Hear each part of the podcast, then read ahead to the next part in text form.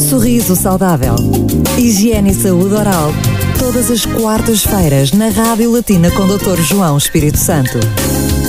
Nesta edição do Sorriso Saudável falamos de harmonização facial. Depois de termos um sorriso maravilhoso e saudável, há que também olhar para pequenos detalhes do nosso rosto e por isso mesmo convidamos o professor Dr. João Espírito Santo, mais uma vez o nosso dentista de serviço, para nos explicar em que é que consiste esta harmonização facial. Não é só ter um sorriso branco e uns dentes direitinhos, há que olhar para a cara no todo. É verdade. Olá, Kátia. Olá. Não precisa de nenhuma harmonização facial, Ai, está ótimo. é? Por isso quero dizer que, no seu caso, há que prevalecer e otimizar o seu sorriso. É uma mulher que tem muitos cuidados e vou dizer porquê. Porque é uma mulher que se não se maqueia muito, o que quer dizer que a sua pele é mais saudável. São pequenos pormenores que nós aqui Faz a temos. diferença? Faz a diferença quando nós pensamos porque é que temos tantas rugas. Não é só também para uma carga genética, é também pelo nosso comportamento. A harmonização facial na medicina dentária é feita como de complemento, em que após estarmos tratados, isto é, em que não, já temos saúde oral, já temos a estética que pretendemos, então nós vamos a seguir compensar as pequenas rugas ou as pequenas imperfeições, através, por exemplo, do aumento do lábio. Tonificar um lábio, na minha opinião, podemos fazer de algumas formas. A que eu preconizo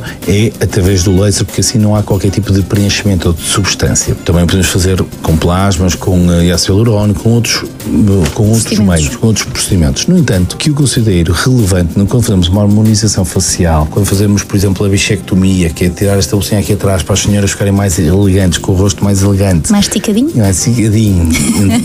Faz com que esses procedimentos venham complementar a importância do nosso sorriso. E eu considero que a harmonização facial deve ser feita quando nós nos sentimos bem. E nós temos que ter também sanidade mental. Nós temos que saber exatamente como é que vamos ficar após aquilo que vamos fazer. E para depois sabermos que o resultado foi exatamente aquilo que nós desejamos e que nós aceitamos no planeamento. Por isso mesmo é que quando é feito esse tipo de procedimento, ah, há a possibilidade de projetar no futuro aquilo que vai acontecer. Exatamente, por isso nós fazemos Através um planeamento de, através de um 3D, que nós conseguimos, ou de um 4D, conseguimos perfeitamente fazer e demonstrar para o paciente se sentir bem. Porque aqui o psicológico das pessoas tem que estar perfeitamente em equilíbrio, tem que ser são, para que o seu efeito e o procedimento de anti-aging vá de encontro àquilo que ele realmente As expectativas. sente. Eu quero dizer que a harmonização facial, no seu todo, muitas vezes tem a ver com outras áreas da medicina dentária, como por exemplo a parte otorrino, a parte da cirurgia plástica, que deve ser respeitada por esses médicos, não por médicos dentistas. Eu desafio a fazer a próxima rubrica sobre otorrinolaringologia, que é explicar a importância do nariz na percepção do sorriso. Desafio aceite e é disso que vamos falar na próxima semana. Até lá, boa escuta. Não!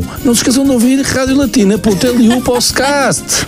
Podcast é isso mesmo, disponível sorriso saudável consigo todas as quartas-feiras. Às quartas-feiras, Cátia Gomes e Dr. João Espírito Santo tiram todas as dúvidas sobre saúde oral.